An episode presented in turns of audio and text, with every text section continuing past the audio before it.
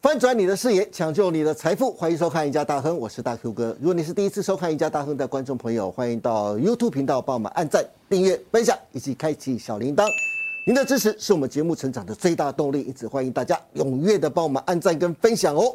好，今天节目开始，再度来欢迎我们的航运专家，我们的资深分析师李春华老师，华哥你好。哎，大 Q 哥好，各位投资朋友大家好。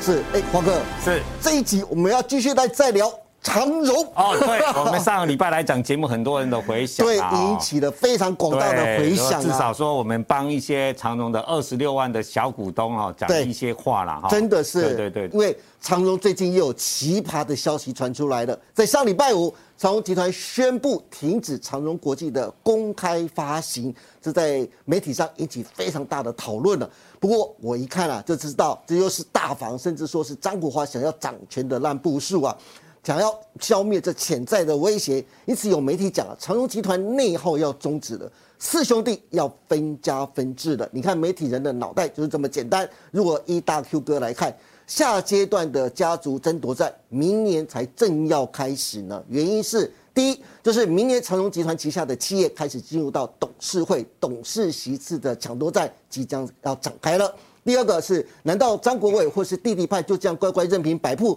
不会再翻脸了吗？很难说哦。所以各位可以看出来，长荣的大房这三个兄弟为了争家产，为了争集团的掌控权，无所不用其极，对兄弟尚且如此狠心，更别说利用那一百多名被当作人球丢来丢去的员工了。就更别说我们这些小股东，他们怎么会顾及我们的权益呢？所以，华哥，我真的很想问问你呀、啊是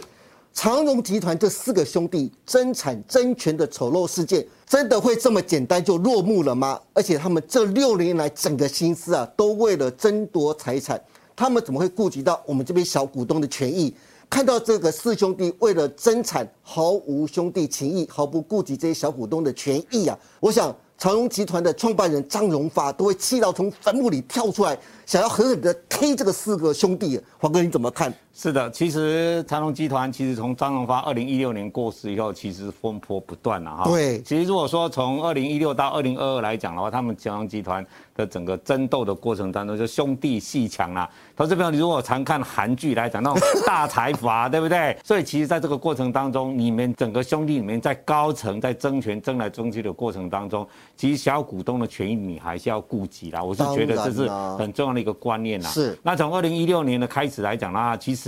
我们知道张荣花其实是要传位给张国伟的，对整个集团都是要传给他的。是，当然就是他们的大房哈，三个兄弟张国华、张国明、张国忠就很不爽嘛，对不对？我妈是你的大老婆，对不对？啊，你爸想要给小老婆的那个是儿子来讲，他很不爽嘛。对所以他们第一阶段就是他们大房的三个兄弟联联合手把张国伟踢出了整个长荣集团。对他从整个集团的所有的职位全部都给他拔掉哈是。那拔掉以后，张国伟他其实沉寂了一阵子以后呢，他就。后来，二零一八年嘛，就创立了星宇航空哈是。那接下来当然就是从二零一九年开始的整个，忽然又变成说，大黄的张国明跟张国正又联合了张国伟他妈，就变成从长弟弟派对弟弟派，我们讲俗称的弟弟派，从长荣国际开始下手，对整个长荣国际掌握以后呢，就开始用花钱呐、买长荣航空。这个过程当中啊，我们讲这个很大的诟病就是。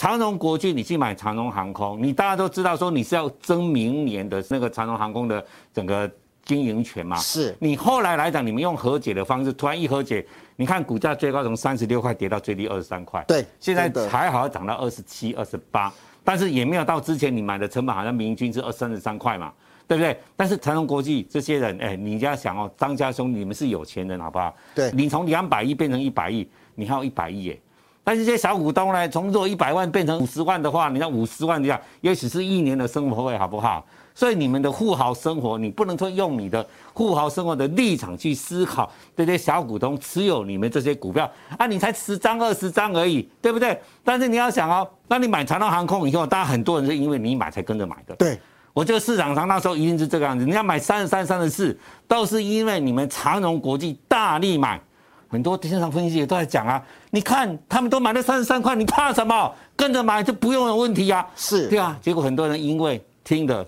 你们也真的做了，对然后听一些分析师胡说八道了，是结果套到现在三的三三的四的，对，对不对？那你们来讲，突然说，我忽然又不做了，哎，你们这样子，现在当然知道啊，你们现在长荣国际不公开发行，其实也是我不能讲错，因为你不公开发行来讲，你股份是私有化的，对你是你自己的，是对不对？你赔钱没有人管你啊。你如果公开发行，你做这种决策来讲哎，可以告你的呢。像一家公司，你的财务你要做投资，你要有理由，不是说我今天钱买下去了，我赔钱赔了就算了，哎没有那回事，好不好？那个违反了公司的经营诚信的问题，人家如果是股东，人家是可以告你的。所以真的我觉得啦，他们这一次不敢公开发行，我觉得最重要的原因就是在这里啦。嗯，对就是长荣航空这件事情，对当初去买的，可是对这突然收腿，对哎，多少当初因为听看到你们就去买长荣航空的投资人，现在损失惨重，哎对，因为为公开发行的时候，你就有被审视的资格了，对你懂意思吗？嗯对，所以他们应该想到了后续可能会产生一些问题，所以他们不敢公开发行。是，如果华哥，你像刚才讲的，如果长荣当初不减资的话，对你看现在的阳明大概目前的股价大概六十几块，对，望海差不多七十几块，对那就算是长荣现在的业绩或获利比他们好的话，现在股价我们就算八十块好了。如果它不减资的哦，它差不多现在八十块就有你看我觉得从会有嗯最高两百三十三块到八十几块，这个跌幅也是非常重的哦是。对，可是问题是好像。长荣这边好像并经营者或包括张国华，好像也并不在意这件事情呢、 看起来是真的不太 好，是没有错了。我是们不是讲说，我们是从股价来比较哈，对嗯我们用一个它跟市场的比较好了。第一个，它跟他们的航长荣航空去比较好了。长荣航空其实今年它才赚一块多出头而已啦，是明年法人股才赚七毛六而已啊。嗯，但是长荣航空现在多少钱？二十八块嘛。对，那你二十八块来讲，你看你本一比来讲，或股价净值比，绝对比长荣航运好很多嘛。好很多那啊、长隆航运来讲，你现在净值两百五十一块啊，哦，你第三季的财报讲，嗯对那你前三季哦又赚了一百四十一块多哦，那你这样子来讲哦，你看你从股价经济比跟本益比，你怎么跟你长隆航空比？所以你说你从张国华跟张国正这样这样一相比来讲，你真的是没有人家张国正用心啊，讲真难听一的点，对，对不对？光是他们集团内部的公司对就可对以比对出来对对了。对，第一个我们从集团公司内内部嘛，好吧，对那你说老师你不能这样讲啦，你们知道那长荣货柜那个货柜是景气循环股 啊，对不对？那景气循环股来讲的话，你不能用这个什么台积电啊或航空公司去比哦。好，我们来讲啊，我们同样的比景气循环股好了，好我们比二四零九的友达好不好？好我们从股价净值比来看啊，友达这么烂呐、我们讲比不是它烂，它已经遇到是景气循环股，那面板就涨不上去，它能怎么办呢？是好、那友达两前三季赔一块多嗯了，赔一块二啦。是它现在股价十对六块多，那的净值是二十五块多，你算出来它的股价净值比是零点六三呐。是，哎你呦，长荣呢？跟我长荣差不多哎、长荣还比它还低零点 六二，是但是差在哪边？哎，长荣前三季赚一百四十一块哦，是你友达前三季要赔一块二哦，。是，那我们不比什么绝对价格， 我们比相对价格与股价净值比来看的话，对从本一比，当然有达没有本一比啦，对不对？它亏损没有本益比人家亏损的本一比，人家股价净值比都比你还高，是啊，你赚哎一呦百四十一块嗯，所以市场对你怎么看？我觉得我们的张国华董事长，你要想一想。哎呦，这这样子看得下去吗对对对对对，哦我们上个礼拜也讲说，你看你今年赚三千多亿，三千四百亿，你的市值也差不多三千亿而已啊。是讲实在啦，我不是国什么国际大鳄索罗斯 啊。我如果说是索罗斯的话是，我全部收购好不好？哦哦，我讲难听一点，对，那你看看它的股价净值两百五，股价现在才一百六，我买两百块，我说现在我买到两百块，然后。假设我能够有那个权利把它拆解，把它拆分开的话，是把资产切割卖卖东卖西卖卖，嗯我差不多我还买三花了三千亿啦，账上就有两千亿的现金，我对现在抽不出一千亿出来嘛，是我随便抽的话都多抽一千，我等于说我报酬率，我在做这个交易至少赚二十五趴。是我讲难听一点，如果说真的有心的，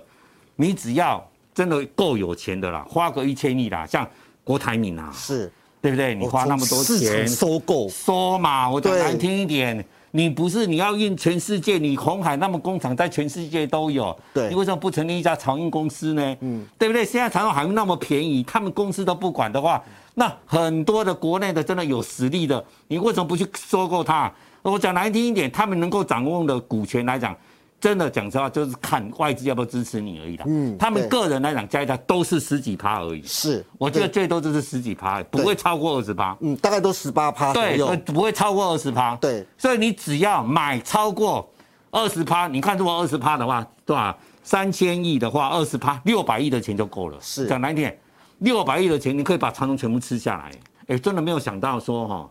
一个前三季赚钱的公司，股价本一比从前三季的获利，对本一比才一倍的公司，我好像在股票市场三十年应该是没全看然过没有哦看到过，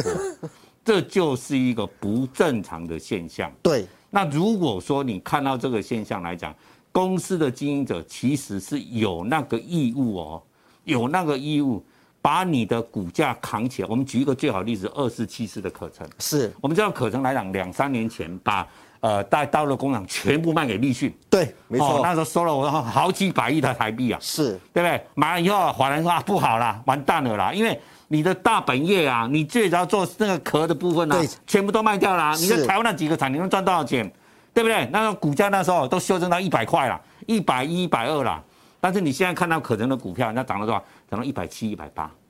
为什么？啊，本业不是都不好吗？啊，人家为什么都能够都能够涨？第三季赚了十四块，全部都是意外，大概都是意外，居到七八成，因为他美金他二三十亿的美金在手上，是，但是股价呢？人家老板，人家对他的股东，他们人家就越照顾他。嗯，他那么多钱啊，是反正你股价一百块，我净值两百一呀，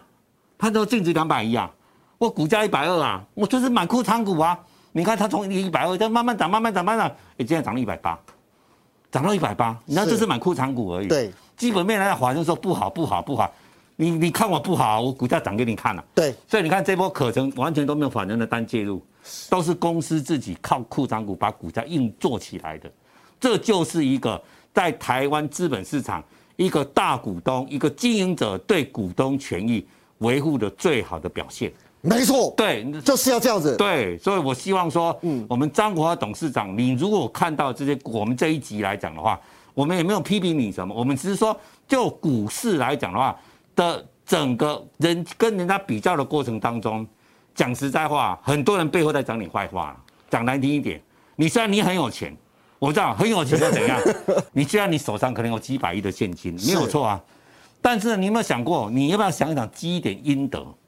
对不对？也许你让你买股票是你自己去买，你管我屁事啊，对不对？没有错啦，你是这样讲也没有错。但是呢，你如果说是一个对企业经营来讲的话，你是一个有良知的经营者的话，是你应该对你的股东多想想。对我觉得这是每一个经营者的过程当中，你一定要去想的，如何把公司的市值最大化。对，所谓最大化，不是说我没有钱，我是乱搞，我把股票炒作上去，那不是。你去看看你自己的现金，你现在自己的本值，今年赚了多少钱，跟股价的比较来讲，真的是全市场真的是排在最后一名了，真的是排在最后一名。你说你赔钱我就算了，我就认了，你懂我意思吗？对你还赚了一百四十一块呢，法人今年还估你赚一百六十块耶，你现在股价一百六十跟今年一百六十，股价本一比一倍耶。是，然后你的股价净值比才零点六三、零点六二而已，耶！你去想一想，台湾的股票市场这是一个奇迹啊，但是这个是一个不好示范的奇迹。对，如果台湾的股市真的都每次跟你长隆一样的话，我跟你讲， 那台投资们大家不要玩股不票要玩了，不要玩了不，要玩台股了，不要玩股没台什股么好了，玩因的，为你赚了这么多钱，你股价变成一倍的话，你对玩个屁呀！ 是，你赔钱都赔死你，我跟你讲，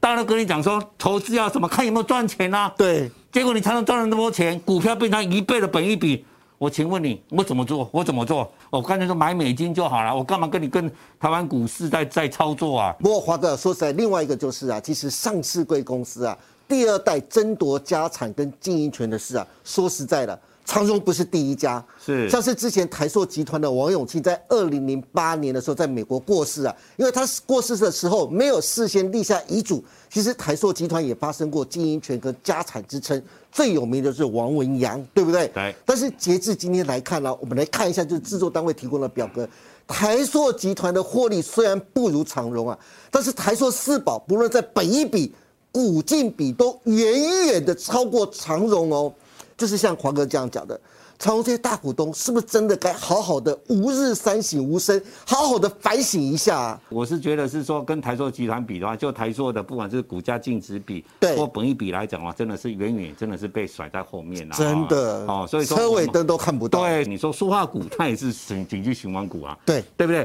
你看这一波来讲的话，人家从台塑、南亚、台化，你看它的股价也涨了二三十趴呢。我们从本益比、从股价净值比来看的话，是真的。你如果说从一个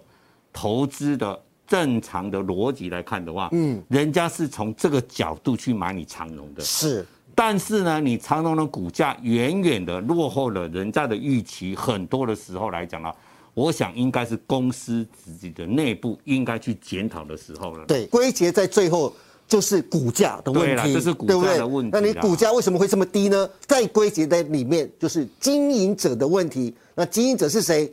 张国华，真的要好好想一想，对不对？华哥给你的建议好不好？好的，今天非常感谢华哥跟我们分享这么多关于长荣这六年来为了争家产、争经营权、完全罔顾小股东的权益啊。相比台塑集团而言，从获利跟本益比来说啊，都远远超过长荣集团。那长荣的二代心心念念的就是争权夺利，又如何能顾及小股东的权益呢？大 Q 哥跟大家讲，就算你只有一股，你也是股东，你都有权利打电话到长荣，责问他们到底股价为什么会这么烂，公司到底在搞什么，让长荣给大家一个交代。好了，今天再次谢谢华哥。如果大家对接下来十二月还有明年一月的行情的规划想知道的，欢迎大家都能锁定李春华老师每天盘后的解盘节目《股市龙传》。今天也谢谢大家收看我们赢家大亨，别忘记每周一到周四下午的五点半，我们再见喽，拜拜。拜拜。